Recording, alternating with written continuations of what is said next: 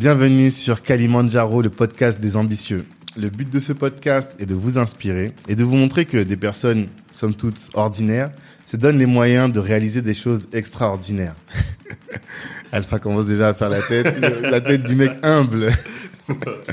en tout cas, euh, bienvenue à vous. Je suis Tanguy de Bangui pour vous servir, cofondateur de Black Network, qui est le réseau des assoiffés de réussite. Et je suis très content de recevoir aujourd'hui Alpha Nouri. Enchanté, merci pour l'invitation. C'est normal. Qui est, je sais même pas comment le présenter, monsieur le CEO, le jeune CEO. En tout cas, qui est entrepreneur. On va dire ça pour dire les choses simplement, mais dans le cadre de la discussion, on aura l'occasion de, de, creuser un peu et ça vous permettra de comprendre. Mais c'est pas n'importe quel entrepreneur qu'on a là.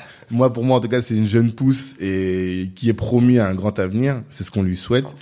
Et voilà, touchons du bois pour ça. et c'est pour ça que je le, je le reçois aujourd'hui parce que je me dis, il faut que tout le monde puisse s'inspirer de ce que de ce que lui il fait étant d'Afrique étant là aujourd'hui et se battant pour euh, réussir ici avec une certaine excellence aussi. Mais vous aurez l'occasion de, de, découvrir tout ça. Donc euh, bonjour Alpha. Bonjour Tanguy. Ça va? Très bien et toi? Très très bien comme toujours. Euh, pour commencer euh, Kalimandjaro c'est le podcast des ambitieux. Est-ce que tu pourrais nous est-ce que tu te considères comme étant ambitieux? Euh, je pense que j'ai des objectifs qui sont assez grands, donc on peut appeler ça de l'ambition. D'accord. Et mais derrière l'ambition, il y a, y a tellement, tellement de sens. Enfin, ça peut être du mimétisme. On a envie de d'accéder au même niveau que certaines personnes. Ça peut mmh. être euh, euh, le fait de de fuir certaines situations aussi. Et fuir certaines situations, c'est-à-dire? C'est-à-dire que quand on vient de certains milieux, on a on a envie de voir autre chose des fois que que le quotidien. Ok. Et la seule façon de le faire, c'est de faire plus que ceux qui sont autour de nous, ceux, ou notre environnement en tout cas, ou essayer de sortir de cet environnement-là. Ok. Et du coup, euh, je pense que c'est vraiment plus cette deuxième euh, deuxième définition qui me correspond le plus. Mm-hmm. L'envie de voir autre chose. Ah, de voir autre chose. chose. Ok. Et ton ambition ultime, c'est ça, voir autre chose? Euh, mon ambition ultime, c'est de permettre à beaucoup plus de personnes de voir autre chose. Ah. Ok, t'es dans l'Ubuntu toi aussi. On essaye. en tout cas, tu veux pas réussir seul, quoi. Non, ça n'a aucun sens. D'accord. Bon, ça aussi, on aura l'occasion de le creuser. Euh, et est-ce que tu peux te présenter ah oui, oui, bien sûr. euh, je m'appelle euh, Alpha Nuri. Euh, j'ai 30 ans maintenant. Mm-hmm. euh, je suis le fondateur de la plateforme de financement Gamma Funding. Yes le cofondateur du Reda Capital, un mhm. fonds d'investissement pour des startups en amorçage. Mhm. Euh, j'ai pris des participations dans quelques sociétés où j'investis aussi à titre personnel, au-delà du fonds. Mhm. Et voilà, essentiellement. D'accord, ok. Et euh, tu es de quel pays d'originaire de ah du Sénégal Sénégal t'es en France depuis combien de temps du coup? Euh, oh je suis arrivé ici en 2000 2007. Ok. 2007. 13 ans. Je suis arrivé en 2007, oui. Donc tu venais d'avoir ton bac en soi euh, Juste avant. Je suis venu juste avant l'année du bac pour pouvoir passer le bac et avoir le bac euh, français. Ok. Simplement. D'accord. Sachant que, en fait, à la base, pour euh, rentrer un peu plus dans, dans le détail, euh, je suis sénégalais du côté de ma mère. Mhm. Mon père est espagnol. Ah ouais? Je suis né en France, mais à deux mois de ma naissance, on m'a envoyé au Sénégal. D'accord. Et du coup, j'ai vécu pas mal en dehors de France, donc au Sénégal, euh, un peu en Espagne, un peu aux mhm. États-Unis. Quand tu dis ton père espagnol, c'est il est, ah, résident. Ah ouais, ouais. Putain, on dirait pas que t'es métis. Ah, je sais. C'est que j'ai jamais su. La tranquillité. tu vois, je découvre. Ok, d'accord. Non, je savais pas du tout.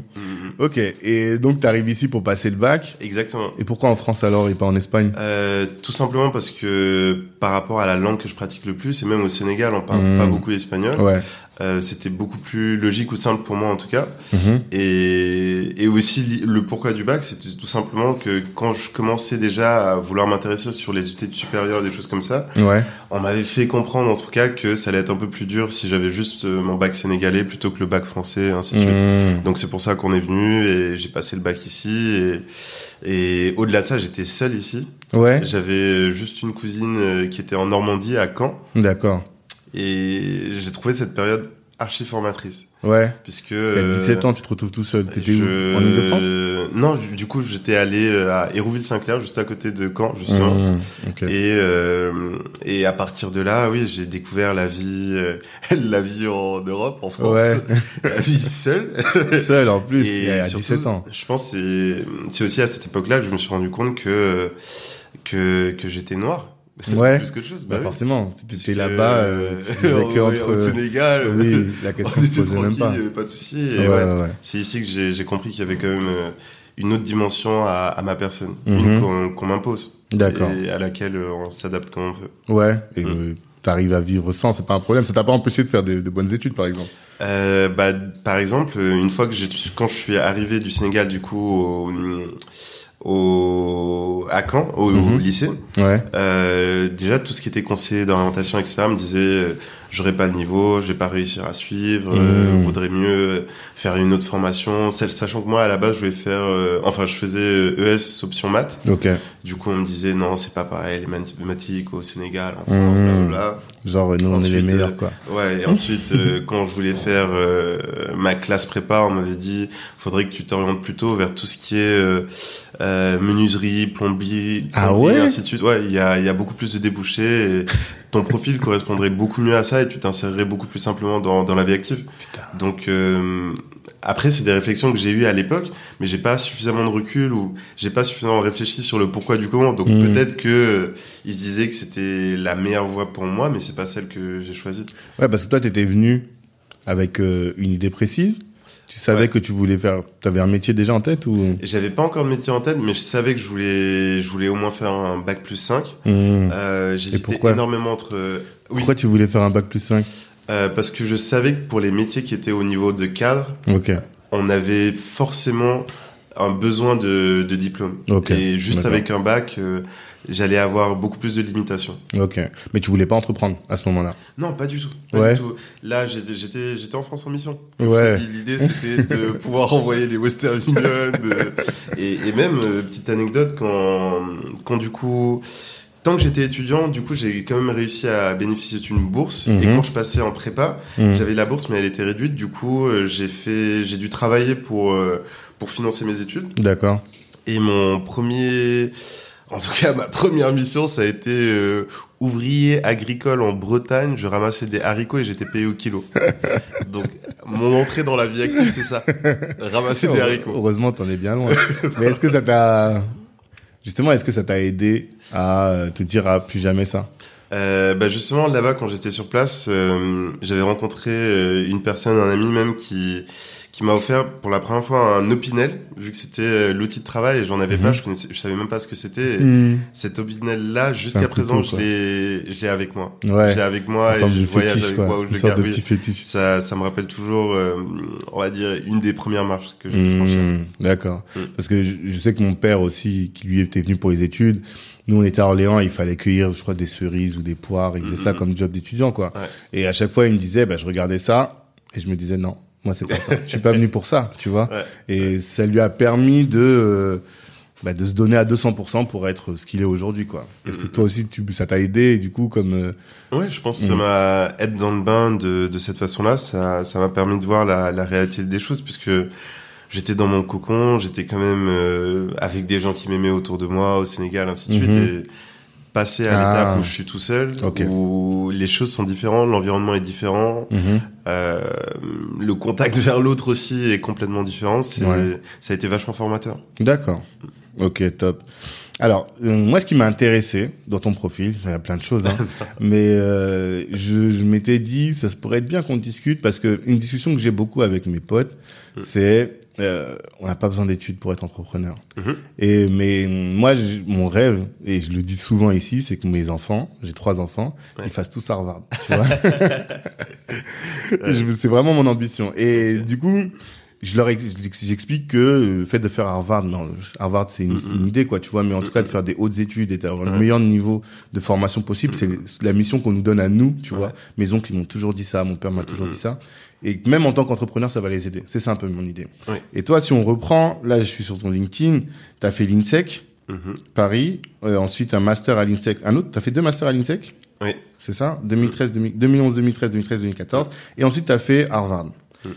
Déjà, est-ce que tu peux nous parler un peu de, ton expérience à l'INSEC et à Harvard? Oui, justement, euh, parce que souvent on, me pose toujours la question, du coup, c'était comment les États-Unis, etc. Alors que mm. euh, pas du tout au final, dans le sens où j'ai fait ma prépa, ouais. j'ai fait mon concours de classe prépa, je suis rentré à l'INSEC. Et ce qui se passait, c'était que durant mon année de césure, du coup, j'avais 18 mois pour faire euh, n'importe quel type d'expérience du moment que ça rentrait soit dans le cadre académique, soit dans le cadre professionnel. Et ce qui se passait, c'est que euh, j'avais eu la chance d'avoir été pris au, à L'Oréal en Espagne, mhm. et il m'avait pris même sur une création de poste. C'est-à-dire que c'est une longue histoire, mais j'ai passé euh, de manière assez spéciale les entretiens. Ouais. Et du coup, ah, euh, nous comment ça Non, c'est un peu de roublardise, mais en gros, j'avais. En, les gros, j'avais dit que j'avais j'avais rendez-vous, j'avais pas rendez-vous, et ah. à l'époque, c'était parce que une personne à qui je tenais était en Espagne, et voilà. Mhm. Et du coup, euh, au final, ça a marché. J'ai vu la RH, elle m'a dit, je sais qu'on n'avait pas rendez-vous, blablabla. Et okay. j'ai quand même passé les entretiens. Elle m'a fait passer les entretiens avec euh, les responsables de, de toute leur division qui était en local. Et, D'accord. Et au final, deux semaines après, elle m'a envoyé un email en me disant qu'il créait un poste euh, sur de la business intelligence et qu'ils étaient intéressés pour que je rejoigne leur pépinière. Mmh. Et du coup, c'était dans ce cadre-là que euh, j'étais encore au niveau M1, ah oui, Master 1. Euh, ils avaient un programme pour les gens qui intégraient la pépinière qui s'appelait le euh, Harvard Managementer et du coup c'était avec Harvard qui leur fournissait des cours, qui faisait des examens tout euh, en local, en Espagne. Mhm. L'idée c'était de valider euh, des, des modules ou des compétences. C'est-à-dire que moi, je suis vachement orienté finance. Mhm. Euh, c'est avec les chiffres que je suis le plus à l'aise. Okay. Et du coup, euh, ce qui m'intéressait à l'époque, c'était vraiment tout ce qui était fusion-acquisition, euh, rachat d'entreprise, investissement, M&A, ainsi de suite. Mhm. Du coup, c'est dans ça que je m'étais spécialisé. Et c'est pour ça que j'ai deux masters différents. C'est que mon M1, j'avais commencé en management international. Mhm. Et ce qui s'est passé, c'est que sur le M2, je voulais absolument faire euh, corporate finance et, et j'ai fait la passerelle et c'est ce que j'ai okay, fait. C'est ce que j'ai fait par la suite. Et ensuite, mes expériences pro sont tous orientées euh, de ce côté-là. Mmh. Mais t'as pas expliqué comment tu t'es retrouvé à Harvard, du coup? Ah, mais, mais c'était ça, c'était via la pépinière? Ah, d'accord. Via, la pépinière, c'est-à-dire que c'est eux-mêmes qui sélectionnaient les personnes qui avaient accès à ce programme-là. Mmh. C'est-à-dire qu'ils avaient un nombre de slots défini, un nombre de places définies. Ok. Et c'était à eux de sélectionner les personnes. Et c'est pour ça que j'ai dit ça, ça n'a même pas été rentable pour eux au final, puisque au bout de six mois, je m'étais fait débaucher par Apple. Ouais, ce que tu m'avais dit. Et du coup, qui eux me proposaient un, un contrat et pas un stage. Mmh. Et du coup, c'est là que je suis allé du coup à leur siège en Europe, en Irlande. Ok. Et après que je suis rentré en France, euh, plus pour aller chez Chanel après. Mmh. Ouais. Mais du coup, alors attends, parce que toi, t'as as fait de la roublardise pour arriver chez L'Oréal, c'est ouais, ça? ouais. Et si t'étais pas allé chez L'Oréal, tu t'aurais pas retrouvé à Harvard, c'est ça? Oui, exactement, exactement. Ah, ça aurait été. C'est un beau move quand même. Euh, là, pour le coup, non, je pense que sur mon parcours, j'ai eu quand même pas mal de chance parce que plein de choses sont arrivées alors que je m'y attendais pas forcément, Mhm. ou je mesurais pas euh, l'impact que ça pouvait avoir. Mhm. C'est comme euh, à l'époque, euh, L'Oréal, Apple ou Chanel ou autre, ou même j'avais fait juste avant ça, j'avais fait un, un concours d'une structure qui s'appelait Open Diplomacy et ça permettait de faire des simulations de négociations euh, internationales et Mmh. l'idée c'était de faire une simulation entre euh, au Brésil sur les négociations entre Dassault et le gouvernement brésilien pour les ventes de Rafale, les Ok. avions de chasse. D'accord. Et j'avais eu la chance d'être sélectionné et du coup d'aller au Brésil, de rencontrer. Mais tu dis de la chance, comme si toi tu ne considères pas que t'as as déjà fait des tests de QI ou un truc comme ça ou... Pas du tout, Non du tout, du tout, du tout. J'ai jamais T'as pas de à facilité à l'école Euh, euh, je suis la personne la plus lambda. euh, je, je suis en cours, j'ai des notes. euh, ça va tourner à 13, 14. Puis Ouais. je vais réviser à la dernière minute comme tout le monde. Et, hmm. et ça va bien se passer. C'est Ouais. juste ça. Tu te sens Ouais. pas plus, t'as pas un haut potentiel ou quoi que ce soit? Non, non, Il y a juste avec les chiffres où je sais que je suis à l'aise. Ok. Mais le reste, euh, c'est vraiment Comme euh, tout le monde quoi. le niveau basique. Ah, oui, oui. toi pour toi tu attribues tout à la chance. Euh, non, pas à la chance. C'est, on va dire, euh, ce sont des choix. Et c'est les choix que j'ai faits qui m'ont permis d'avoir. euh, euh, c'est ce qu'on dit, c'est le principe de sérépendité. C'est-à-dire Ouais, que tu vas obtenir sérendipité. sérendipité. Ouais, plutôt, ouais, ouais, tu vas ouais. obtenir des résultats sans forcément euh, que ce Mm. soit ce que tu avais recherché à la C'est base. ça. Mais toi tu cherchais quelque chose, en fait t'es tombé sur autre chose, mais exactement. tu cherchais quand même quelque chose à la base. Exactement. Ouais, ouais, je vois très bien. non, fallait financer les westerns. Ça, on a bien compris. La pression de la famille. D'accord. Et hum, Harvard, qu'est-ce que tu apprends à Harvard?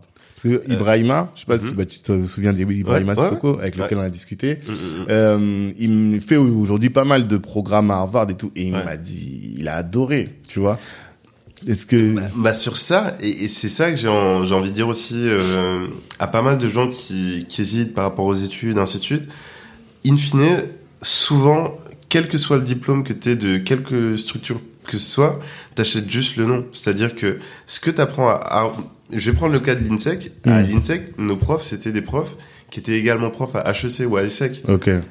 Et du coup, c'est les mêmes profs qui vont donner les mêmes cours dans différents établissements, sauf que la hmm. différence, c'est que à HEC, c'est que des personnes qui viennent d'un certain milieu, dont les parents ont certains moyens et du hmm. coup vont essayer de faire en sorte que il y ait énormément d'entre-soi. Donc, c'est ça le, le, système assez pernicieux des écoles privées.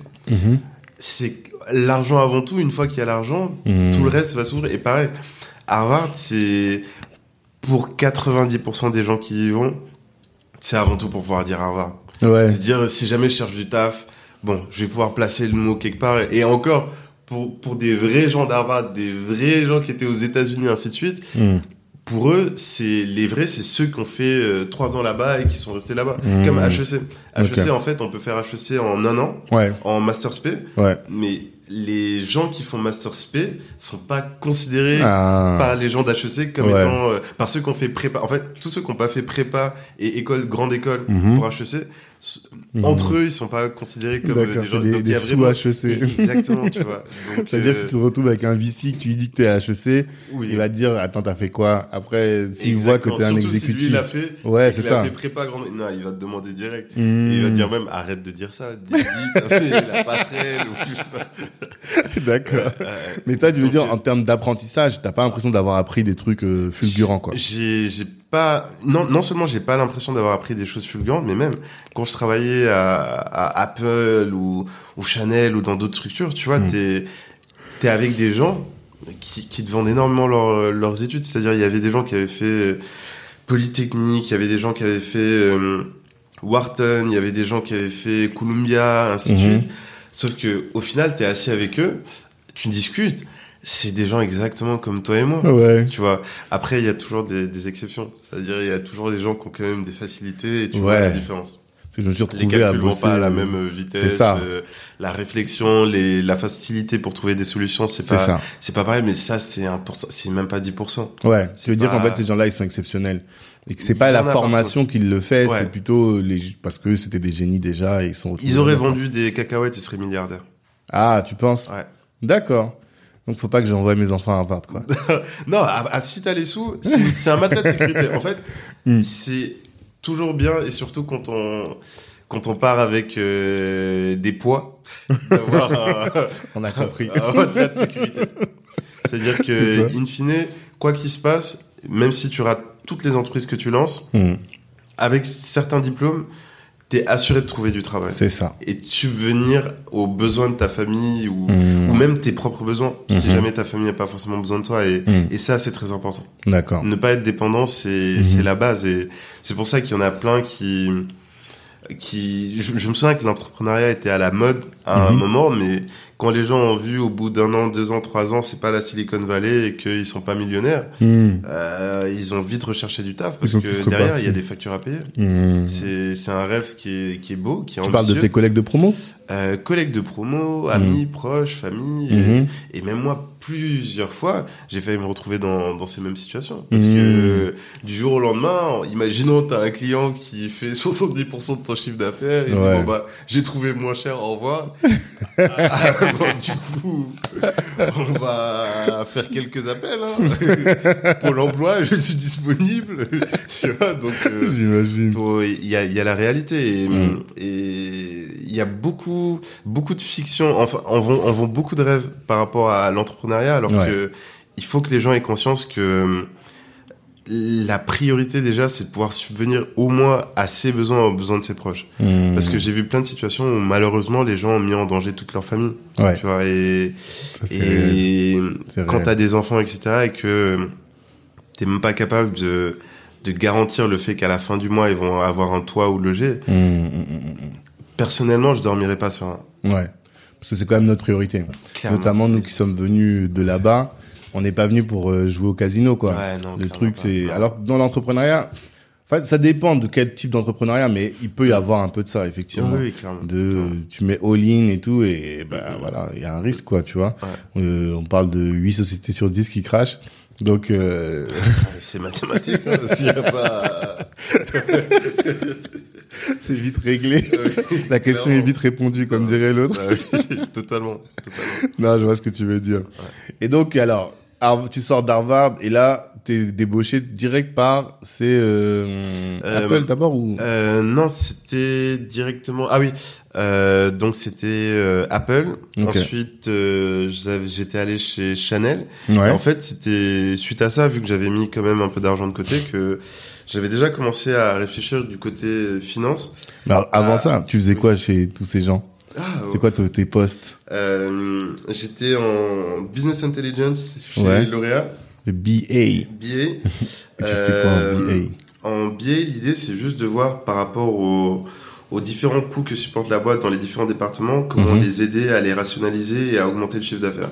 C'est-à-dire euh, voir les opérations commerciales, quelles sont leurs efficacités, comment on peut les améliorer, ainsi de suite. Mhm. Euh, voir du côté financier, quels sont les principaux postes de dépenses et est-ce qu'ils sont rentabilisés ou pas. Ah. Voir au niveau marketing, du coup, les opérations, quelle est leur traction derrière, ainsi de suite. Mhm. Et selon les entreprises, euh, ils ont des outils beaucoup plus développés tels que Neolan par exemple, qui va leur permettre de dire que ah si tel client tu lui envoies un email, euh, il reçoit un mois après un courrier et il fait euh, une visite dans ta boutique, bah il y a un pourcentage de 70% de chance que dans deux mois il t'achète euh, pour un panier moyen de 4000 euros ainsi de suite. Hmm. C'est archi poussé mais c'est archi intéressant parce que tu fais vraiment travailler la donnée euh, c'est ça. bout en bout. Là c'est mais je pense que ça c'est le le, le, la particularité du 21e siècle, c'est les données, quoi. Ouais, Tous les business sont que conduits par les données. Et, une fois que tu arrives à bien faire, faire parler les données, tu arrives à bien de piloter ta boîte. Et toi, du coup, tu as développé des skills en analyse de données. Ouais, exactement. C'était, c'était mon quotidien. C'était, l'idée, c'était même de trouver euh, du sens à, à justement aux différentes informations qu'on, qu'on me transmettait. Mhm. Justement, je me souviens à l'époque, j'avais demandé à travailler sur un, sur un projet, j'avais eu une idée, puisque mhm. le marché euh, en Espagne était euh, à l'époque en pleine récession, mhm. les salons de coiffure fermés mhm. ou avaient beaucoup moins de chiffre d'affaires. Et en gros, j'étais venu avec un projet que j'avais proposé à mon directeur à la base. Et euh, de fil en aiguille, il m'a laissé travailler dessus. Je l'ai étoffé un peu plus. Il l'a confié aux équipes. Et ce projet-là, une anecdote assez marrante, un an et quelques après, j'ai refait un crochet à L'Oréal. Ah oui, mhm. j'ai refait un crochet à L'Oréal avant d'aller à Chanel. Mhm. Et hum, mais cette fois-ci à L'Oréal en France. Et j'entends parler d'un projet euh, qui a été lancé euh, en Espagne, qui a cartonné. Ils ont mis un ah. budget de 60 millions dessus, ainsi de mhm. suite. Et c'était ce projet sur lequel... ton projet. ouais. Ah ouais, c'est pas mal. C'est pas mal. Et ce projet-là, il a vocation à faire gagner beaucoup d'argent à la boîte, en fait. Euh, ouais. Et en fait, euh, je sais même pas si je peux rentrer dans le détail, mais oui, c'était vraiment euh, mhm. aller au-delà de juste vendre des produits. C'était accompagner les, les différents salons de coiffure dans leur transformation. Mhm. Avec un outil tech ou pas du tout? Bah, Pas au niveau tech. Mhm. Vraiment au niveau euh, l'espace en lui-même et l'expérience au, ah, du client. Ok, d'accord. Du coup, au lieu de vendre juste juste du produit, vendre aussi du conseil, mais qui permet de placer du produit. Enfin bref. Mais, ouais. En fait, t'as, j'allais dire révolutionné, non, mais t'as transformé un peu la manière de vente, de, de gérer son business des salons. C'est L'Oréal, c'est ça? Euh, Oui, oui, exactement, exactement. Mmh. Et sachant que les gens, euh, pas mal des salons de coiffure sont pas franchisés L'Oréal, c'est leur propre salon de coiffure. Ils achètent juste du produit, mais l'idée c'était que L'Oréal permette aux, aux salons de coiffure d'avoir un, un, meilleur espace en fait. Mmh. Mais D'accord. C'est le détail du projet, je sais même pas si. ouais, l'idée c'est pas de, de, tout évoquer, mais euh, qu'est-ce, comment tu l'expliques ça du coup que parce que moi j'aime bien savoir quel euh, trait de personnalité conduisent à quel type de résultat. Tu vois ce que je veux dire? Ou quelle manière de fonctionner Ou mmh. est-ce que toi tu te définis comme étant un créatif? Parce que là, moi, j'ai des enfants, tu vois, j'ai trois enfants. Et bon, la, dernière, elle est toute petite, mais les deux plus grands, il y en a un, par exemple, il est très mat. Et il comprend un peu comme toi, je pense, mais j'espère qu'il sera comme toi. mais en tout cas, il comprend tous les maths, euh, il réfléchit et même il parle un peu comme un, président de la République. Et il y en a une douée au piano. Euh, et du coup, je vois tout de suite deux intelligences différentes. mais comment les orienter, comment les accompagner, je me pose toujours la question. C'est pour ça que j'essaie de savoir un peu, bah, parmi les gens que je reçois, voilà, quel était leur mode de fonctionnement, leur euh, système de réflexion, pour que puis après je puisse me dire et que nos auditeurs aussi puissent se dire, c'est pas que pour moi, mais comment est-ce que on, pilote nos enfants, quoi, tu vois? Toi, tu étais quel type d'enfant? T'étais euh... Bah moi, vu que j'étais euh, fils unique, ce qui était d'ailleurs assez mhm. rare euh, au, au Sénégal, c'est clair. C'est clair. Du coup, j'ai souvent euh, fait toutes mes activités seul, de la mhm. lecture, ainsi de suite.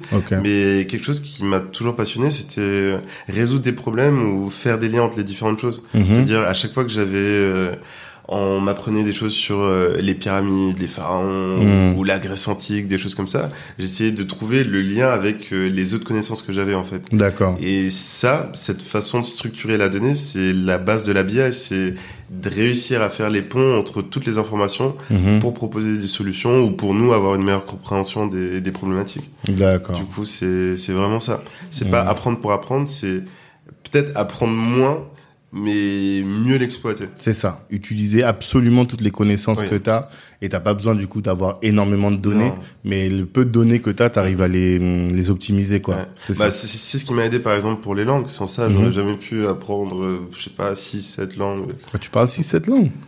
On essaye. Lesquelles On essaye. J'imagine le Wolof, anglais, français, espagnol. Ouais, ça va. Il reste quoi encore? Euh, Bah, j'ai commencé l'allemand à 8 hmm, ans. D'accord. Euh, mhm. Ensuite, vers 12 ans, j'ai fait l'arabe. Ok. Ensuite, je t'avais dit que j'avais fait la mission du coup au, au Brésil.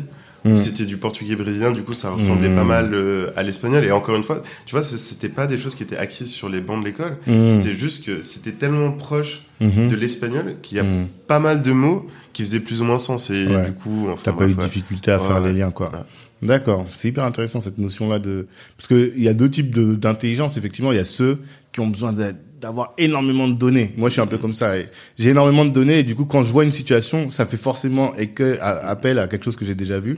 Et puis il y a ceux qui ont la logique, la logique des choses. Et du coup, dès qu'ils ont quelques données, ils permettent de, ça leur permet de faire de la logique. Et toi, finalement, c'est ça que tu dis? Si tu as l'impression que c'est ça, en tout cas. D'accord. Ok, intéressant.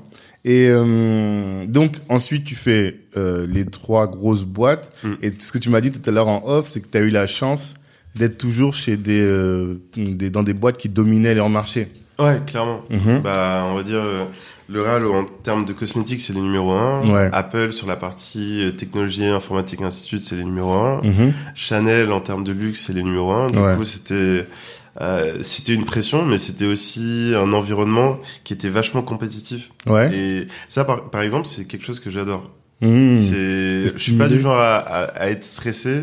Mmh. Je suis plutôt calme, posé, mmh. et être dans un milieu vachement compétitif où les gens se poussent à fond ou se boostent, c'est mmh. c'est quelque chose où je suis archi à l'aise. D'accord. Se booste surtout. Ouais. Et tu te sens stimulé par la concurrence ou stimulé juste par l'exigence? Les hauts niveaux d'exigence, toi, ça te, ça te rebute pas, quoi. C'est ça que tu veux dire? Ça me rebute pas, mais j'adore la concurrence. Mmh. D'accord. Savoir qu'à côté, si je dors, si je suis en dessous, c'est ah, parfait. Parce que sinon, tu vas te laisser aller euh, Oui, je, je pense que je, vais me laisser aller. Comme je te le disais, je suis vraiment le profil le plus lambda possible. C'est-à-dire que c'est comme les examens. La plupart des examens, je les préparais pas un mois ou deux mois à l'avance. Hmm. C'était juste quand le timing commençait à être serré. tu dis, ah que là, faut que je mette. oui, grave. Et je sais que c'est quelque chose que j'ai tendance à, à, faire quand je suis dans, dans ma zone de confort. Hmm. D'accord. T'es stimulé, comme beaucoup d'entre nous, effectivement. Tu procrastines, mais au moment où tu es devant le, devant le fait accompli, ben là, tu ressors toutes tes, toutes tes skills, toutes tes compétences. D'accord. Et euh, qu'est-ce que tu as appris justement de ces milieux-là, de ces grands groupes? Oh, de la, la rigueur. Ouais. la, la rigueur. Ah. Euh, puisque c'était quand même, euh, on va dire, on laissait passer peu de choses. Mm-hmm. Puisque ça avait des impacts directs et pas pour des 10 000 ou des 100 000 euros. Ah, oui, du coup, euh, c'était surtout ça. Et au-delà de compétences purement techniques, c'était vraiment la capacité d'adaptation. Mhm. Parce que en fonction des pays, en fonction des environnements, en fonction de la culture d'entreprise, fallait savoir euh, comment manager son manager, par exemple. Mhm. Manager son manager. Oui. C'est-à-dire que tu sais que ton manager fonctionne d'une certaine façon. Ouais. Tu sais qu'il a certains types d'attentes. Et toi, tu as deux solutions. Soit tu subis ça, Mhm. soit tu comprends son fonctionnement Mhm. et tu anticipes. Ah. Et t'anticipes pour savoir du coup, toi lorsque, euh, je sais pas, le, le vendredi t'as envie d'être un peu plus off, bah tu sais que lui, euh, il va être au taquet sur tel tel tel jour, telle telle période où il Mhm. y a tel deadline qui arrive et tu vois avec lui comment comment organiser ça. Mais euh, la compétence de manager son manager, elle est indispensable. Manager son manager. Ouais. C'est la première fois que sur ce podcast, en 40 épisodes, on me sort cette phrase. Mais j'en ai déjà, c'est ma sœur qui me disait ça. Elle me disait que elle a fait du coaching à sa manager parce que elle sentait que elle se laissait un peu aller et que Mhm. elle, du coup, lors de l'entretien annuel, ça s'est transformé en, en un entretien où c'est elle qui l'a coaché, quoi, tu vois. Mais toi, tu parles d'autre chose, finalement. Oui.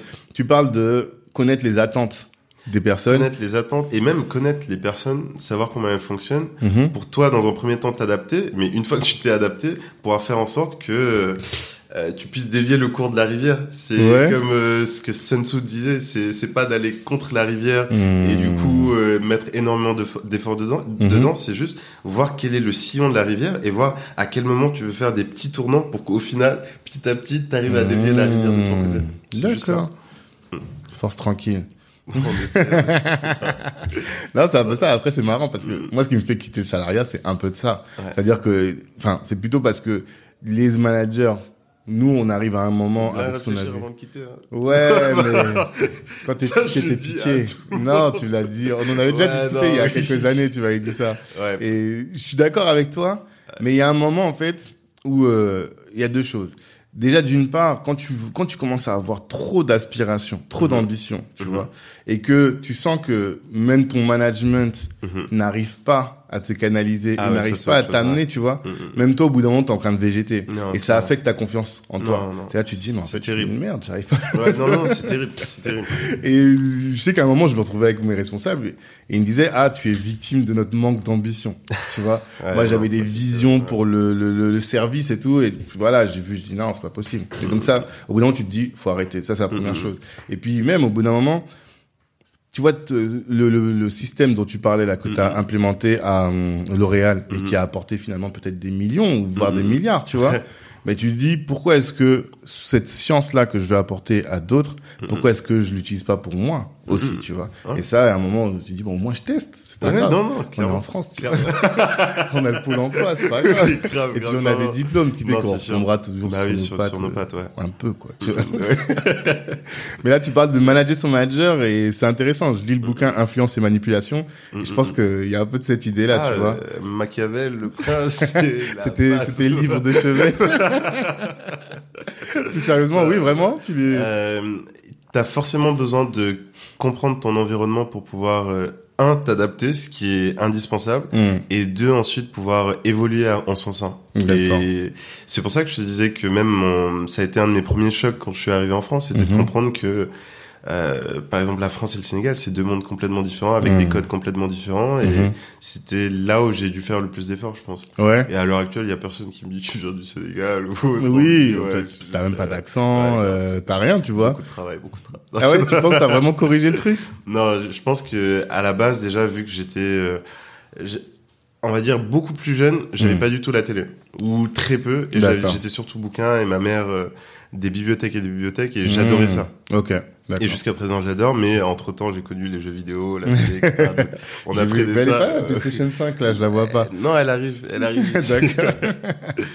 Et euh, mais oui, et du coup, euh, je pense que ça a été ça a été une chance de pas pouvoir être euh, sur les écrans dès le début Mhm. et de m'intéresser à d'autres choses, d'apprendre d'autres Mhm. choses, surtout via les livres. Mhm. Et même le contact physique avec le livre, c'est c'est quelque chose. Ouais, jusqu'à aujourd'hui. clairement. T'as pas de Kindle Clairement, non. Non. Non, c'est pas mon délire. je suis à l'ancienne. Ah, t'as le droit. Enfin, moi aussi, je dis ça. J'aime beaucoup le, le papier. D'accord. Et euh, donc, tu disais que ce que tu as appris dans ces écoles-là, entre guillemets, je parle de, de, de ces boîtes, c'est beaucoup de, de rigueur, c'est ça? Oui, c'est au-delà du technique, j'ai appris énormément, mais on va dire sur des sur Excel, sur des logiciels, etc. Mais c'est Mhm. pas le plus important. Le Mhm. plus important, c'était euh, de savoir comment ça fonctionne, quelles sont leurs priorités. Euh, et elles avaient toutes plus ou moins un, point commun, c'est que c'était les numéros 1. Hmm. Donc elles pouvaient pas passer en deux. Ouais. Et elles pouvaient pas se permettre d'avoir de, la médiocrité dans, hmm. dans les résultats, dans les tableaux, dans les analyses, ainsi de suite. Donc c'est hmm. vraiment plus ça. Et la pression que tu peux ressentir, j'ai vu pas mal de personnes faire des dépressions ou, hmm. ou, même on était dans, j'ai pas cité le nom de la boîte en particulier, mais il y avait des boîtes dans lesquelles la plupart des personnes sont célibataires même à 40 ans parce qu'elles elles peuvent pas avoir une vie saine, ouais, une vie à deux ou construire ou même avec des enfants. La hmm. plupart des femmes euh, avec lesquelles on travaillait dans certaines boîtes, hmm. euh, toutes célibataires, euh, même à 40 ans passés, parce que elles disaient même, elles, ont pas le temps pour ça. Ouais, ouais, je vois. Donc euh, hein. après moi, in fine, c'était pas la vie que je voulais. Ouais. Et j'étais plus là pour euh, pour apprendre et pour comprendre, puisque au tout début, quand quand je ramassais des haricots, je me disais pas que j'allais pouvoir un jour euh, mhm. être à Apple ou à Chanel ou autre. Donc c'était comprendre eux qu'est-ce qu'ils font, ils mangent comment, ils boivent comment. je vois c'est marrant parce que t'as as une trajectoire de fils d'eux tu vois de quand on, si on regarde juste la fiche LinkedIn on dit ah ça c'est un fils de bonne famille. Tu vois ce que je veux dire? Il a fait les études. de comme tel en plus si on prend ta photo je me souviens avec la petite cravate rouge et bleue tu vois on se dit ah lui c'est un fils de alors qu'en fait pas du ah, tout tu vois. bah, t'as appris. Bah, après je, je touche du bois et je remercie genre mes parents m'ont m'ont apporté euh, énormément mhm. dans, dans, dans mes études. C'est à dire mhm. que le fait de, de me faire m'intéresser à la lecture, à la culture, aux arts, aux langues, ainsi de suite, mmh. c'est quelque chose, pour moi, rien qu'avec ça, je partais avec de l'avance par rapport à pas mal de personnes. Mmh. en étant au Sénégal. Ouais. Alors qu'on est dans une société où il y a de l'abrutissement, en fait. Exactement. Tout le monde mm. est devant la télé, tout le mm, monde mm, regarde que des clips et ça. Et moi, j'ai regardé des clips. Oui. Euh, je l'ai connu dès qu'il est sorti, etc. Mais je veux dire, genre. T'es équilibré, en euh, fait. En venant me chercher pour jouer au foot, mm-hmm. ma mère me disait, tu pars pas tant que t'as pas fait tes dictées, tu vois. ok. Ou des choses comme ça. Ou des fois, elle me disait, non, tu pars pas, tu restes. t'as pas fait. Tu vois. Donc, et rien que ça, c'est, je me souviens, elle me le disait en plus que elle m'avait dit un jour je comprendrai. Ouais. Et je me suis toujours dit c'est des mythos. Mmh, rien comprendre. Elle dit ça, c'est le truc des darons, elle dit ça à tout le monde et tout. Alors et là, je, je pourrais jamais lui être assez reconnaissant. Mmh, Je vois très bien. Donc faut qu'on soit exigeant avec nos enfants, c'est ça. Clairement. ils, vont vous en vouloir, ils vont vraiment vous en vouloir. Sur le coup, énormément. Ouais. j'ai pas de télé, mes enfants ils prennent la tête tout le temps à cause de ça. Non, non, ils vont t'en vouloir, mais mmh. à la fin ils vont, ils vont te bénir. Ouais. Je t'ai dit, je vais représenter Tonton Alpha. J'ai dit, vous allez faire Harvard comme Tonton Alpha. Vous allez vous... non, eux, ils vont faire le vrai, pas, pas le faux, là. Ils vont aller au States, chambre étudiante, internat. On va bosser Payer les 300 000 dollars par, par, an. Oui. C'est 300 000 par an? Ça, ça dépend, tu veux faire la law school, la business school, la med school. Low, quand même. Low. Ah, non, tu vas payer plus. Ah ouais? ouais. On se prépare. non, mais plus sérieusement, c'est un objectif. On, mm-hmm. mais on va y travailler, on va travailler pour. Et hum, du coup, alors, comment tu bascules dans l'entrepreneuriat dans tout ça? Ah, euh, bah du coup, ce que j'avais fait, c'était vu que on va dire euh, ces boîtes payaient assez bien, mm-hmm. je commençais à mettre de l'argent de côté et vu que j'étais quand même tout le temps en contact avec euh, avec le Sénégal et avec même des, des amis d'autres pays d'Afrique, mhm. des fois elle me disait ah j'ai tel projet, euh, j'aimerais bien le lancer, mais ceci cela, et des fois euh, j'envoyais de l'argent ou je lui mhm. disais viens on travaille dessus et on voit ce qui manque, ce qu'il faut financer, et ainsi de suite. Mhm. Et je me suis dit bah j'aimerais bien quand même pouvoir sélectionner les projets ou voir un peu plus de détails de ce que les hmm. gens m'envoient. Et c'est là où j'avais découvert tout ce qui était crowdfunding, ainsi de suite. Et je m'étais dit, bah, ça m'a l'air pas mal pour au moins pouvoir trier les choses et on va faire ça de manière assez intimiste et sauf qu'en très peu de temps c'est passé de intimiste à hmm. euh, un truc où d'autres personnes disent ah bah moi aussi je peux mettre un truc ainsi de suite et d'accord. de fil en aiguille c'est comme ça que ça grandit c'est à dire qu'au début tu faisais du crowdfunding de manière euh, informelle. Ouais c'était plus moi oui c'était vraiment plus moi. C'était hmm. plus moi ou des potes ou des réseaux de potes ainsi de euh, suite. d'accord. Et ensuite ça m'a ça m'a vraiment passionné puisque je me mhm. suis dit le temps qu'on accorde à ces projets-là, s'ils voient le jour, ça a un impact direct et matériel dans différents pays ou localités ou villes ou villages, mhm.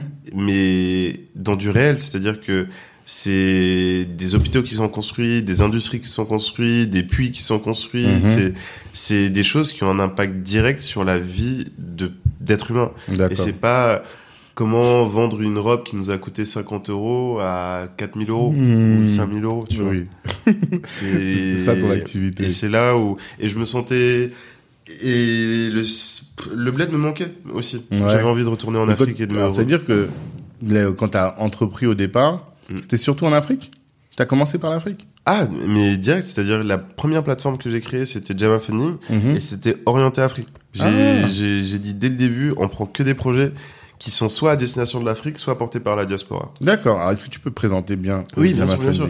Du coup, euh, Diamond Funding, c'est une plateforme de financement participatif mhm. qui a la particularité de collecter aussi bien de l'argent, c'est-à-dire mhm. du crowdfunding classique, ça. que du temps, c'est-à-dire du mécénat compétent. Euh, ouais, exactement. C'est-à-dire que des, des gens peuvent donner de leur expertise en marketing, en développement, en, si c'est des juristes, ainsi de suite. On a même des partenariats avec des cabinets d'avocats, des cabinets de comptabilité, ainsi de suite, qui vont faire du pro bono. C'est-à-dire qu'ils vont donner 4 heures, 5 heures, 6 heures de leur temps gratuitement à l'entreprise.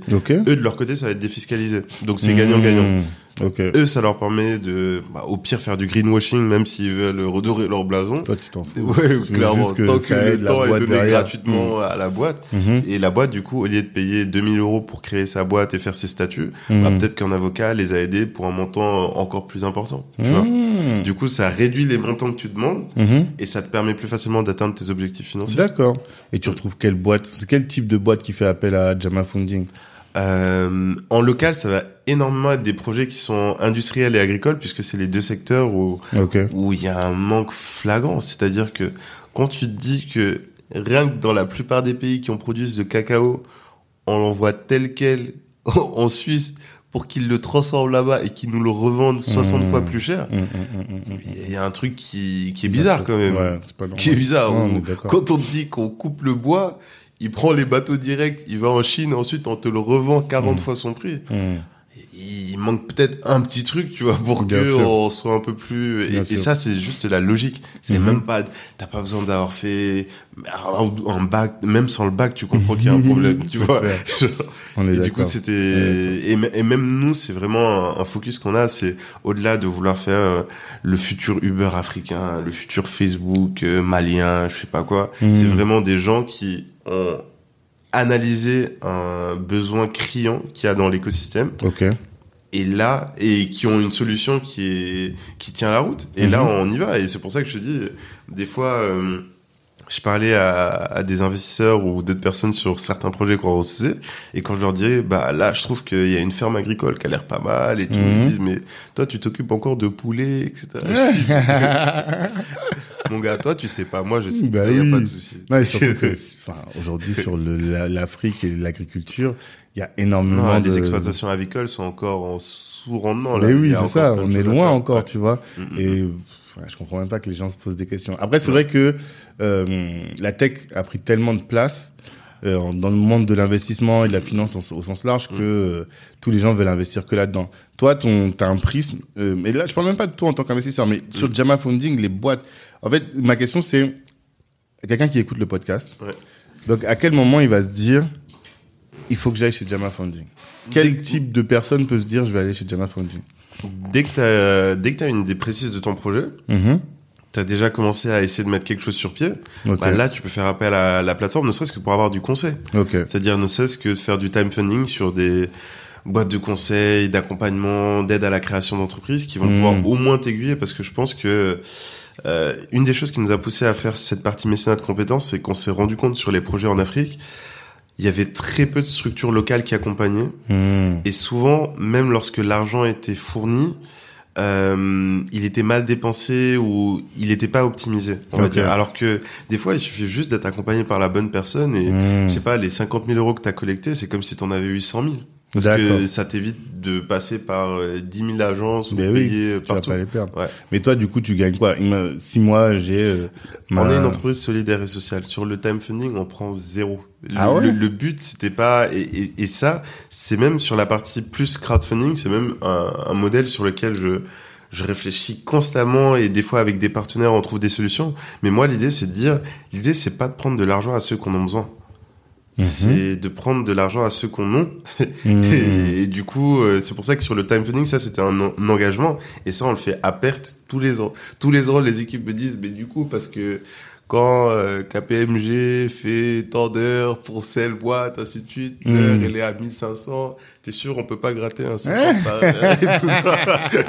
Bah oui, c'est ça. Ouais, non mais non, et là j'ai dit et là c'est quelque chose euh, et tu vois ça c'est une question de conviction. OK. Et je voulais que la boîte ait aussi des valeurs et parmi ces valeurs-là, je mmh. voulais qu'il y ait vraiment la notion d'entraide, la notion de réseau. Mmh. Et hum, tout simplement parce que quelqu'un qui a ne serait-ce même qu'une idée peut poster sur Java Funding et avoir quelqu'un qui l'aide gratuitement. Du coup. Donc ça veut dire que là, moi, quand je vais lancer ma boîte, là, je peux aller. Non, moi, je suis pas en Afrique. Mais, non, mais t'es de la même pour la diaspora. L'idée, c'est ça. D'accord. Et faire payer des gens qui ont juste une idée, pour hmm. moi, c'était un peu dur. Ouais. Pour d'autres, c'est complètement normal. Pour moi, c'est un peu dur.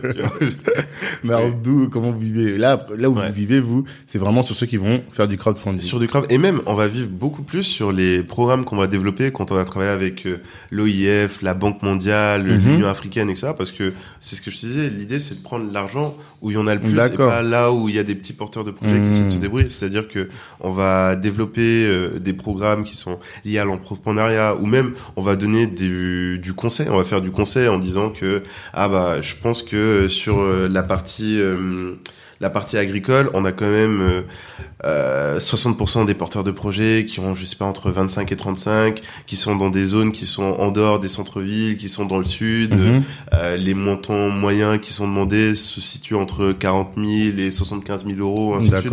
C'est plus de l'aide à la décision pour certaines organisations. Et d'autres nous disent, bah, on a des concours, on recherche des projets qui pourraient être intéressants. Mmh. Et nous, on va regarder dans la base de données, on va contacter tel porteur de projet, ton projet, il en est où, etc. Ça dirait de postuler à, ainsi de suite. Mmh. Et, c'est là, que, une, ah oui, là, eux, c'est des 100 000, 200 000, 300 000, c'est pas, ouais. c'est pas des 50 euros par projet, etc. Ok, d'accord. Essentiellement. Et d'ailleurs, c'est suite à ça que je m'étais dit, bah, un projet qui a fait sa campagne, Mm. qui du coup a de la visibilité, vu mm-hmm. qu'il a dû partager sa campagne, qui a un premier succès, donc le marché a validé son concept, ce serait dommage qu'il n'y ait pas un financement ou que euh, on n'ait pas une structure euh, d'investissement qui puisse euh, au moins venir ou proposer. Mm. Et du coup, on a d'abord travaillé avec quelques fonds à mhm. qui on, on, proposait des dossiers lorsque les dossiers nous faisaient savoir qu'ils avaient un besoin de lever. Mhm. Et ensuite euh, vient un réseau euh, des entrepreneurs de la diaspora africaine, le euh, de, oui exactement, de Landry et ainsi de suite. J'ai déjà contacté Landry, il va ah, il viendra,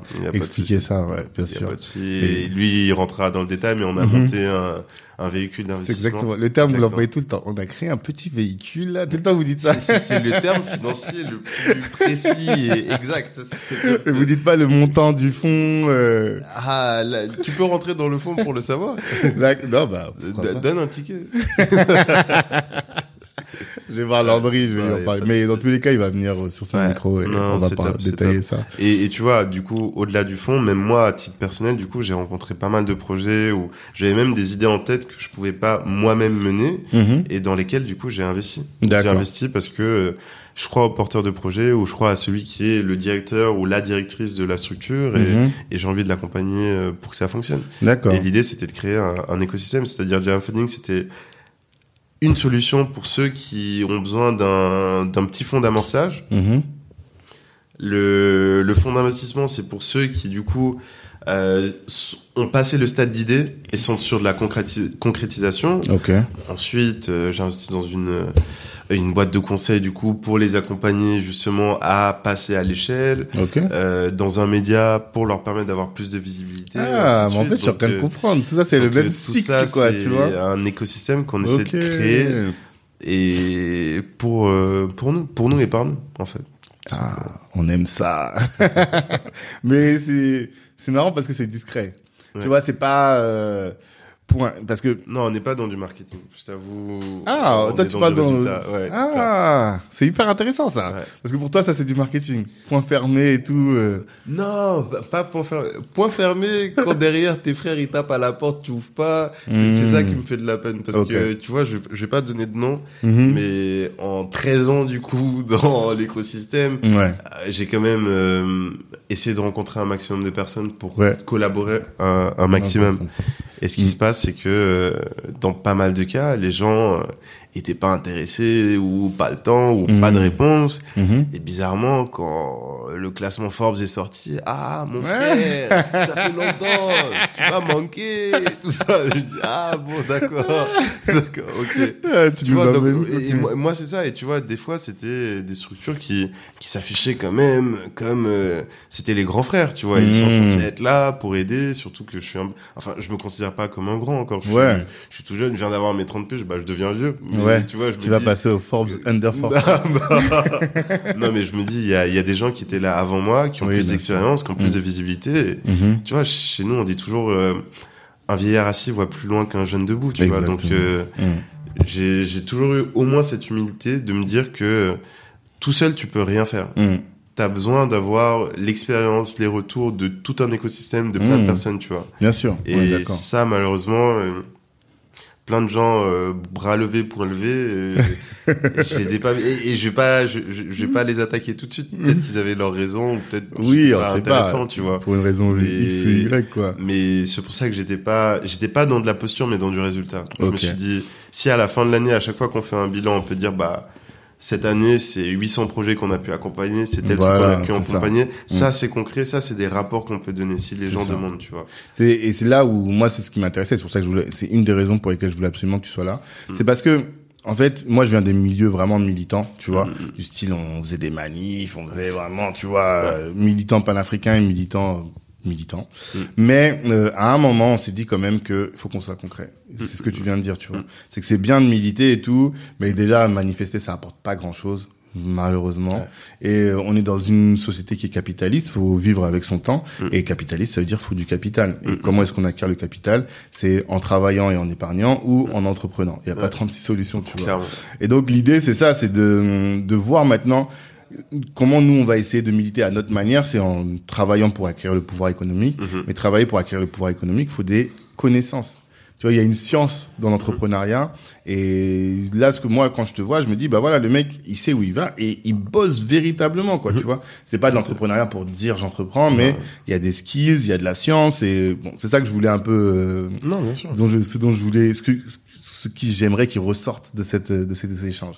Qu'est-ce que tu, en termes de science dans l'entrepreneuriat, qu'est-ce que qu'est-ce que tu as appris à l'école et même là de cette petite expérience, qu'est-ce que tu as appris aujourd'hui en tant qu'entrepreneur? Jama ça a combien de temps? Euh, ça a 5 ans maintenant. 5 ans? 5 ans, 5 ans, on a pu accompagner un peu plus de 3000 projets. D'accord. Et 3000 hum, Ouais, c'est plus de 3000. Et hum, quand je te disais que l'école c'est bien, c'est essentiel et c'est là où j'ai appris énormément plus d'un point de vue technique, mhm. mais ce que l'entrepreneuriat m'aura le plus appris, c'est du côté humain. Mhm. Et ça, c'est une dimension qui est vachement sous-estimée à chaque fois. D'accord. Être à l'écoute, euh, comprendre, euh, gérer des équipes, ouais, euh, anticiper ou gestion de crise, tout simplement. quand, comme je t'ai dit, quand un jour, un client qui a 70% de ton business vient... Ah, c'est ça qui t'est arrivé? Mes frères. des, des, fois, j'étais à des J-2. Est-ce que, je suis même pas encore à des J-2 jusqu'à présent? Non, t'as, t'as des... non mais je plaisante. Rien que là, on travaille avec euh, un grand groupe sur un, une autre boîte et euh, je t'ai dit, un énorme contrat mhm. que là on est en train de négocier. On a, il y a des juristes dessus et ainsi de suite. Et c'est des contrats qui légalement étaient déjà signés, réglés. Euh, on attendait juste le paiement et mhm. et parce que euh, ce groupe a l'habitude de pas forcément très bien se comporter avec des jeunes pousses. Mhm. On se retrouve à, à des gros points d'interrogation sur des sommes qui nous permettraient même de doubler nos effectifs, tu vois. Mmh. Donc ça, et ça, c'est quelque chose que tu apprends à gérer euh, c'est pas sur les bancs de l'école. C'est clair. Alors que c'est ton quotidien, c'est une grosse partie de ton activité, quoi. Plusieurs fois, tu, vois, on, parle de l'humilité aussi, à quel point c'est important. Mm-hmm. Plusieurs fois, quand j'ai atteint certains stades, je m'étais dit, c'est bon, j'y suis arrivé. Mm. C'est fini. Mm-hmm. Tu vois. Et en fait, pas du tout. Deux semaines après.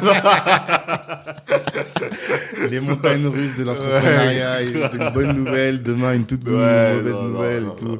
Ouais. Non, non. C'est dur. Plusieurs fois millionnaire. et bien en fait, rien du tout. non, non, c'est un délire. C'est un délire. Quand on dit que l'entrepreneuriat c'est pas des lol, ça c'est non, c'est pas fait pour tout le monde. Mm. Et ça, faut le dire aux gens, faut mm. qu'ils ont des consciences. Mm-hmm. Il y a des gens, ça les rendrait extrêmement malheureux d'être entrepreneur. Ouais. Le fait de ne pas avoir de de visibilité sur le mhm. futur, mhm. le fait de ne pas avoir de, de bordure ou d'œillère, le fait de ne pas avoir quelqu'un qui te tient par la main à côté, et ainsi de suite, mhm. c'est clairement pas fait pour tout le monde. D'accord. Et sur euh, Jama Funding, t'es solopreneur? Non, pas du tout. J'ai des associés. Ouais, parce que moi, je ne vois que toi. Vous mais en termes de, fondateur. Et, et, bah, en fait, c'est moi qui l'ai fondé. Les associés m'ont rejoint, mais même par rapport à ça, je voulais vachement changer. Euh, on va dire le, le narratif ou, ou, même le marketing parce que je suis pas du tout du genre à vouloir euh, être euh, devant ou visible mmh. puisque moi la visibilité elle m'empêche de travailler correctement. D'accord. Plus qu'autre chose. C'est-à-dire? C'est-à-dire que euh, ça aussi, ce sont d'autres réalités que des gens qui sont ici peuvent pas forcément comprendre. Mais ah oui, Quand on voit ton image, quand on voit que t'es ceci, cela, ainsi de suite quelque part, mhm. euh, et que tu viens par exemple du bled, mhm. les attentes sont différentes, les demandes sont différentes, les sollicitations sont différentes, ainsi de mhm. suite, et ça t'empêche de pouvoir rester focus sur euh, ton travail ou ce que tu veux faire au jour le jour. Et moi, comme je te le disais, à l'heure actuelle, pour moi, je suis je suis nulle part. Je suis encore euh, à mes tout débuts. Je, hmm. je viens de comprendre plein de choses que j'avais pas du tout avant. Ouais.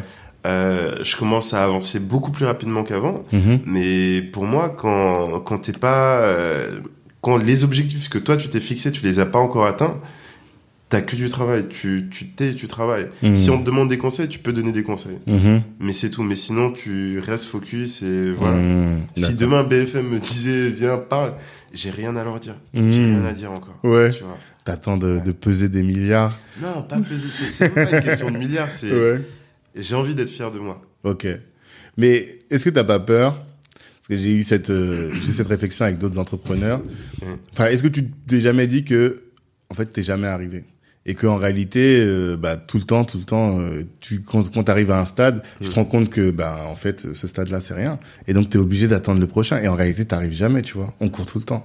Non, mais si j'atteins mes objectifs, je serai arrivé. Ah, d'accord. Mais t'as pas voulu nous dire tes objectifs, donc... Euh... non, quand je serai arrivé, je serai arrivé. d'accord. en tout cas, tu sais que tu as ces, ce stade-là où tu dis, bon, ben voilà. non, si je l'atteins, même moi, je vais appeler les BFM, les Français et tout. Eh, je suis là, là. Qu'est-ce que vous faites D'accord. Ok, d'accord.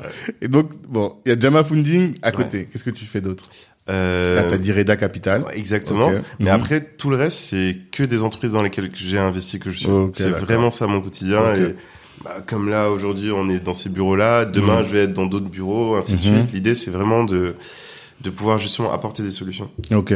Et trouver toi, les, les, connexions, trouver le réseau, trouver l'argent, trouver tout ce dont euh, la structure a besoin pour pouvoir se développer. Ok. Toi, ta, ta, ta spécificité, ou je dirais plutôt ton, ton, ta, ta mission dans ces mm. boîtes-là, c'est essayer de trouver, chercher n'importe quelle solution? Bien sûr. Tu, tu vas chercher le PQ aussi J'ai fait la peinture de la salle à côté. Ah ouais? En toute humilité. Non, oui, solution. Oui, c'est ça. Donc, des couteaux suisses qui, cherchent, qui trouvent toutes les solutions pour toutes les boîtes. Si t'es pas un couteau suisse, c'est dur d'être entrepreneur. Ouais. Si tu dis je vais juste faire de la comptabilité ou je vais juste faire du marketing et ainsi de suite, mhm. c'est impossible. Au début, tu as besoin de savoir faire un peu tout pour pouvoir combler les besoins et pas être dans du cash burn dès le début et, mhm. pas avoir assez de moyens. Non, je suis, je suis obligé. D'accord. Et euh, c'est bien comme tu as parlé de cash burn, t'es pas, euh, t'as des contacts avec les VC pour les levées de fonds et tout. Euh? Pas, j'ai les contacts de des principaux fonds de, de la place. Ouais. Et lesquels sont tournés vers l'Afrique, les fonds d'investissement euh, J'ai envie de répondre à ta question, mais j'ai envie d'aller un peu plus loin que ça. Tu vois, euh, chercher l'argent pour chercher l'argent, ça sert à rien. Ok. Euh, je vais te donner un exemple. Si on va dire pour le Sénégal, euh, on se retrouve avec des fonds étrangers mmh. qui investissent sur les routes, mmh. les hôpitaux, les les supermarchés, l'aviation, le port, ainsi de suite. Mmh. Au final, le pays est un pays en location.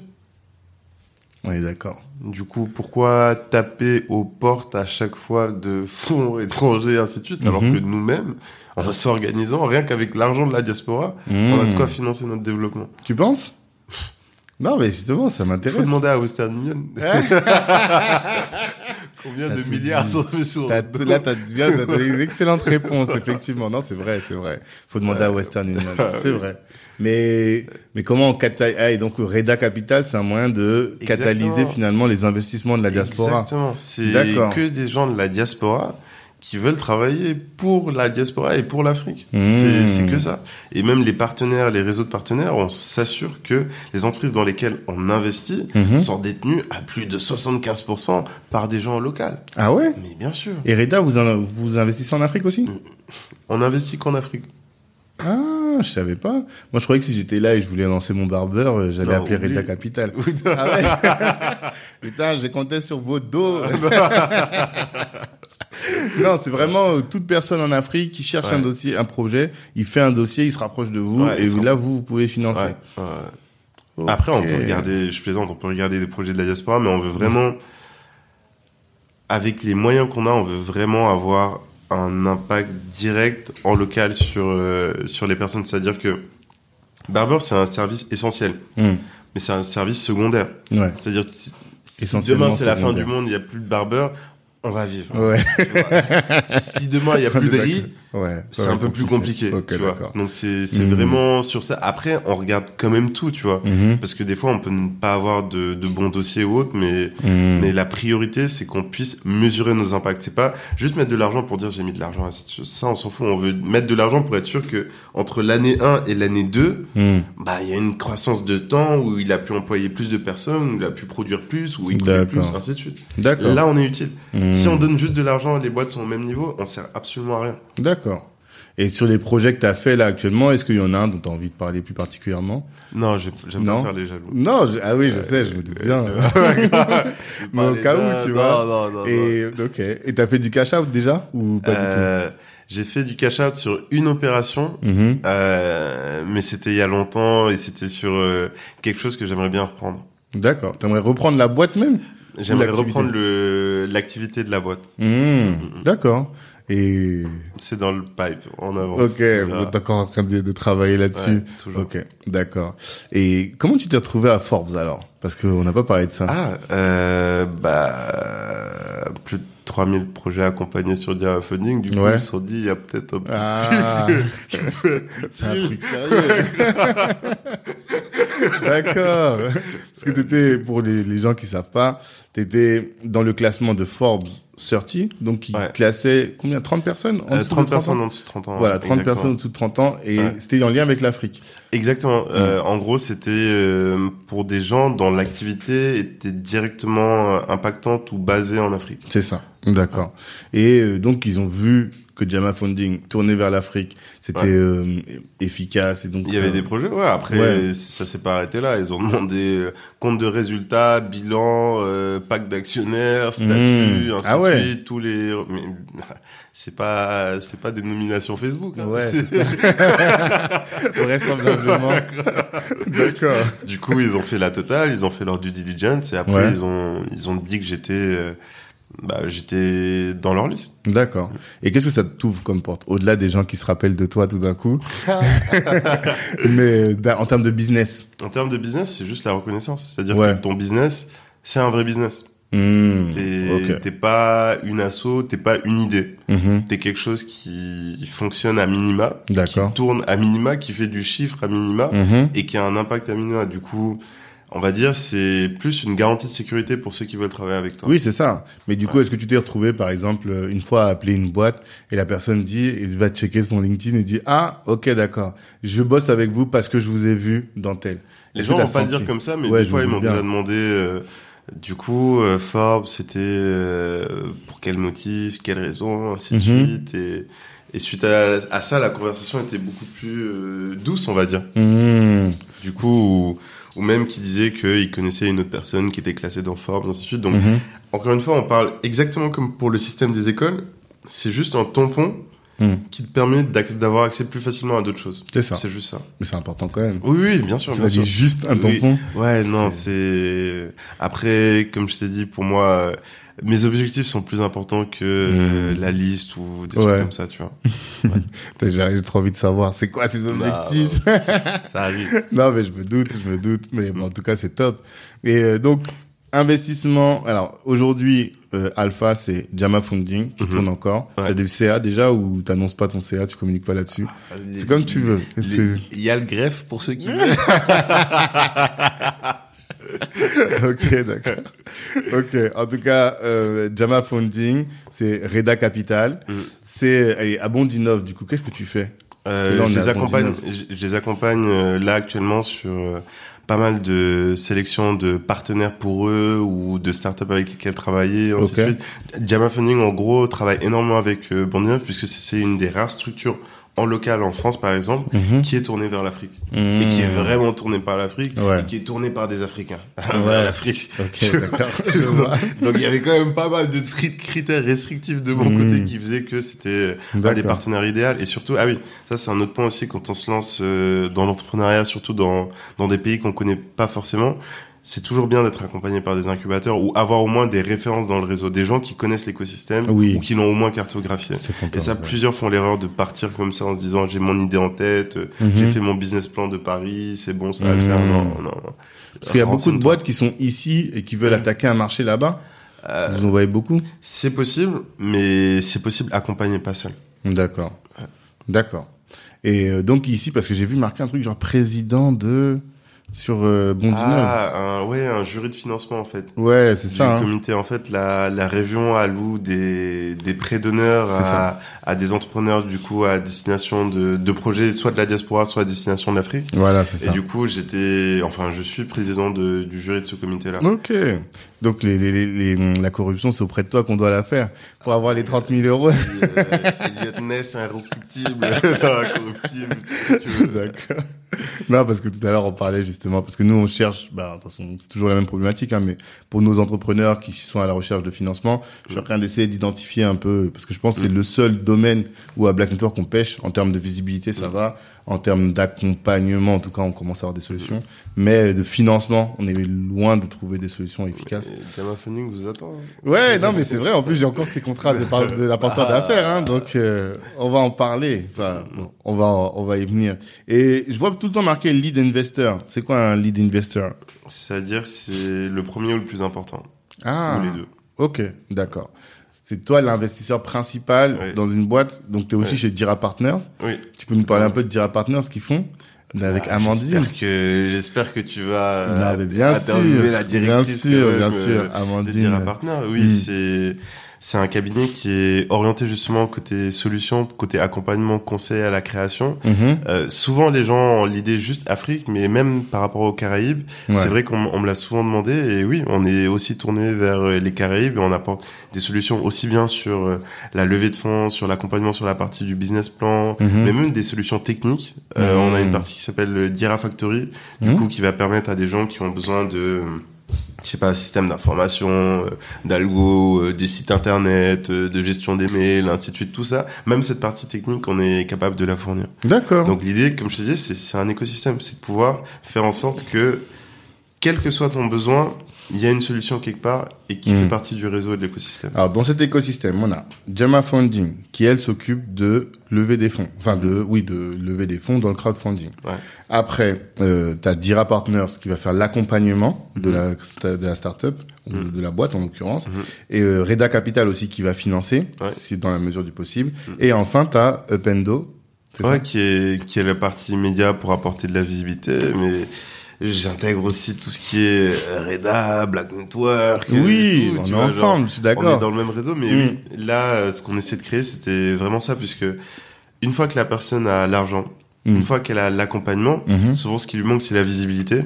Et du coup, c'est ce que euh, une des boîtes du coup euh, que j'accompagne essaie de faire, qui s'appelle Upendo, bah, mhm. dont le DG est présent.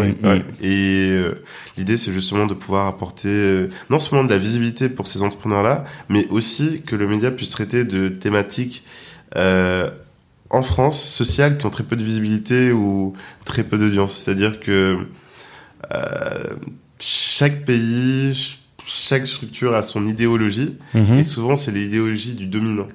Mhm. Et là, c'est aussi c'est de permettre à à des gens de qui sont pas forcément de Paris, de de, de la banlieue, de minorités, ainsi de suite, de pouvoir mhm. s'exprimer sur des thématiques, donner un peu de leur vécu et même tracer le parcours de gens qui, comme tu le disais, sont peut-être ordinaires, mais ont fait des choses extraordinaires, mais qu'on ne verra jamais chez TF1, Canal+, mmh, ainsi de suite. Mmh, mmh, ok, top, top, top. Euh, pour terminer, c'est quoi tes projets là, du coup? Au-delà de tout ça, est-ce que tu as, des projets? Est-ce que c'est quoi l'avenir là, à, moyen terme, on va dire? Là, je, je cherche les projets. J'ai besoin des projets qui ont, qui ont vraiment compris que tout va se faire, mais pas ici. Et ça, malheureusement, j'en ai encore très peu. Ouais. ouais. Des gens qui sont euh, sérieux pour aller là-bas. C'est ça que tu veux dire? Exactement. Et pas qui ont un fantasme. Oui. C'est ça aussi le problème, c'est que plusieurs personnes ne sont jamais allées sur le continent et veulent travailler sur le continent ou se disent sauveurs du continent. Mmh. Mmh, mmh. Ce sont de nobles intentions, mais souvent, c'est pour moi, c'est la même chose que un Allemand qui se dit il va sauver le Congo tu vois, mhm. et qui a aucune connaissance culturelle ou sur place. Euh, il y a peut-être énormément de bonnes intentions de mhm. qui que ce soit, mais il faut être au moins sur le terrain pour comprendre comment ça se passe là-bas. Je suis assez d'accord et moi j'ai réalisé ça parce que l'année dernière on a fait un événement, ben, c'est sûr où Fatih était là justement, mhm. elle était venue présenter Bandinov avec Didier Akouetel. Et tu connais Non, dedans, dedans. c'est ce qu'il y a ah, Ok, on en parlera en off. en tout cas, euh, Didier Akouetel, donc qui nous parle, lui c'est un chasseur de tête donc pour mm. le continent, mm. et il nous parle de, de ça et il nous dit mais faut que vous vous rendiez compte que vous qui avez grandi ici, bah, pour les locaux, vous êtes des Français, tu vois. Il y a personne ne vous voit comme des locaux et donc un, une, une boîte qui veut recruter un, un Africain, il va pas vous recruter vous parce qu'il va dire que vous vous êtes des Français. Ah et c'est là où j'ai compris que en fait même étant noir, même étant ici en mode quinf et tout, non, rien, non, rien. En même temps, vous êtes des Français. C'est ouais, comme un, non, mais vrai. un Chinois qui grandit aux États-Unis, mm. il va en Chine, pour n'importe qui, c'est un Américain. Ouais. Parce que tu, quand tu grandis dans un lieu, tu, la langue est essentielle dans la formation de nos idées et de, notre pensée. Mm-hmm. Et quand tu grandis, ne serait-ce que dans une langue, mm. la vision du monde que tu as, c'est la vision de ceux qui ont créé cette langue. C'est clair. Quand on dit que les Inuits ont 60 mots pour désigner un flocon de neige, et que nous, on a deux mots. 60 mots pour désigner un flocon de neige. Ah ouais? Ou la, la, caractéristique de la neige en tant qu'état de neige, tu vois.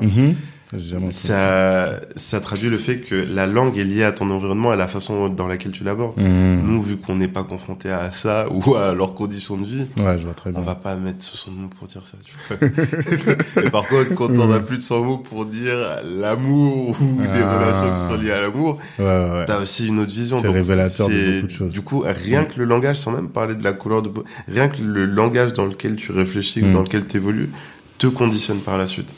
Ça crée un paradigme véritable. et c'est comme, tu vois, on dit souvent noir, noir, noir. Mhm. Euh, mais on va dire asiatique. On va pas dire jaune. Oui. Et tu voudrais qu'on dise africain, même pour les entiers Et, c'est justement, il y a, y a des asiatiques dans toutes les parties du monde. Il y a même, tu vois, même la notion de noir, il y a, y a plein de peuples qui sont en Inde, qui sont juste des Noirs de la colonisation, qui ont créé leur propre village à mmh. de se, de s'échapper, etc. Mmh. C'est des Indiens, mais qui sont noirs de peau, tu vois. Mais oui. est-ce que nous, en, fait, l'histoire a toujours voulu nous, nous mettre dans le même sac, quelles que soient nos réalités, alors que un Coréen, un Japonais, un Chinois, c'est pas pareil. Oui, mais en même temps, Africain, Afro-descendant, on a cette euh, réalité-là. Afro-descendant et noir, c'est différent. C'est c'est différent et non parce que quand on dit noir, en général, on parle d'afro-descendants. On, on parle d'africains afro-descendants. Quand on dit noir, on parle juste Non, c'est pas que ça.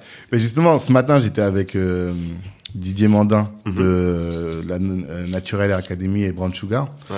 Et il expliquait ça. Il dit, quand il fait un événement, Mhm. tu vois, on retrouve euh, des, euh, enfin tous les, toutes les, toutes les origines ethniques noires. tu vois ce que je veux dire?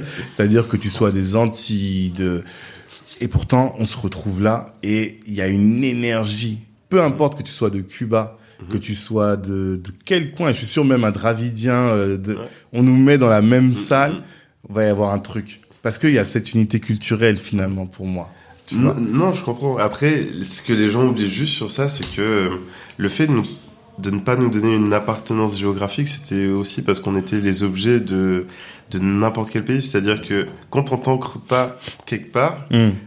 t'es juste une chose qui est mobile. Ah, ouais, je vois. Donc le, le, le noir américain et le noir euh, africain, pour quelqu'un d'autre qui ne connaît pas ces réalités-là, c'est le noir tout court. Hum, hum, hum. Alors que reconnaître que telle personne c'est un, un japonais, telle personne vient d'Israël, telle personne vient d'Inde, ainsi de suite, c'est lui reconnaître le fait qu'elle a sa propriété géographique, Mm. intellectuelle et culturelle.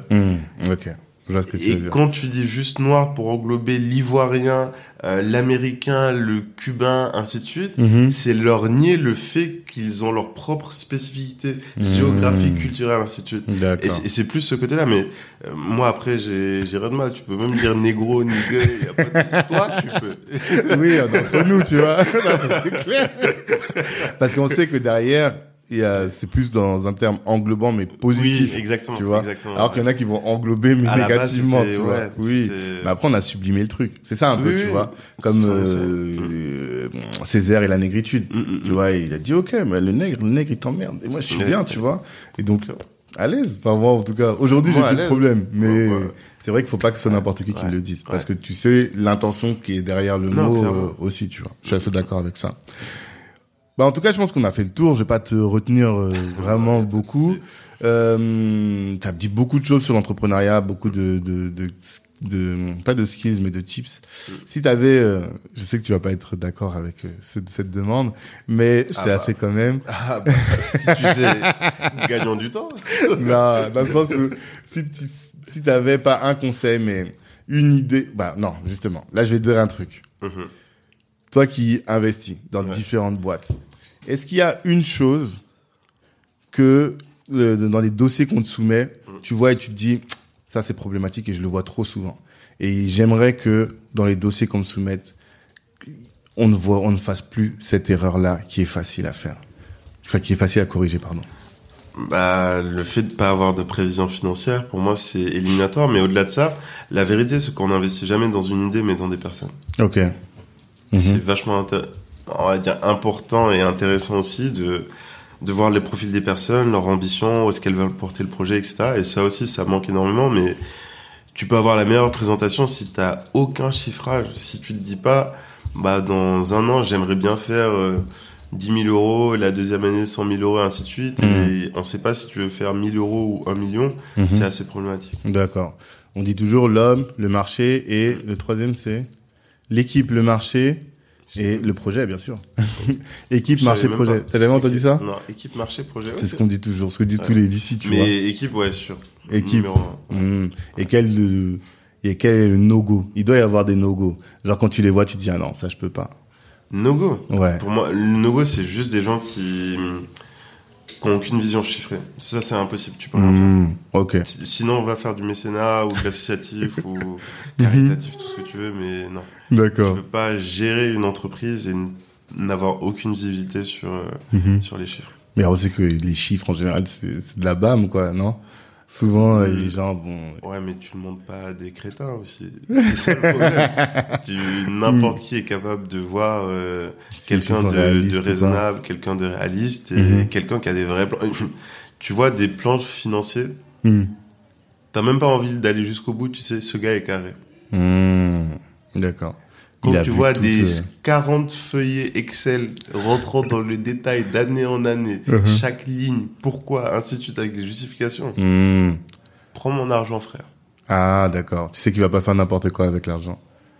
il a passé plus de temps à faire ça que moi j'ai passé de temps à faire des études. il va laisser passer quoi à côté? Ok. Donc on sait que pour voir alpha, faut qu'au terme de chiffres, on soit carré quoi. D'accord. Ok, bon. Au moins, tenez-le pour vous, tenez-vous le pour dit. Comme ça, vous saurez au moins comment faire. Et où est-ce qu'on te contacte? Direct sur euh, LinkedIn. LinkedIn, réseaux sociaux, mon email il est disponible. Ouais. Grand plaisir pour échanger. Ouais. Ok, d'accord. Bah merci beaucoup Alpha. Euh, on te souhaite de la réussite. nous, pour nous, on te voit comme un projet ambitieux, donc euh, on va surveiller ça en espérant que tu, tu pètes tout, quoi, vraiment. merci beaucoup pour euh, l'invitation et les vœux. Je vous souhaite euh, pareil. Et c'est toujours aussi euh, essentiel d'avoir des gens comme vous dans l'écosystème qui justement permettent de porter la voix de, de petits comme nous, oh. de petits projets, parce que on en a besoin. On en a besoin. On a besoin de savoir que on n'est pas tout seul. On a besoin de savoir que des gens sont là pour nous motiver, pour mm. nous booster, pour nous pousser, ou tout simplement nous permettre d'avoir une audience. Ok, ben on continuera. Et si tu as des personnes intéressantes, ben n'hésite pas. Ah, j'ai une liste en parlant off. Ouais, ok. Ben vas-y, on fait comme ça. Force à toi, Alpha. À bientôt. À bientôt. Ciao.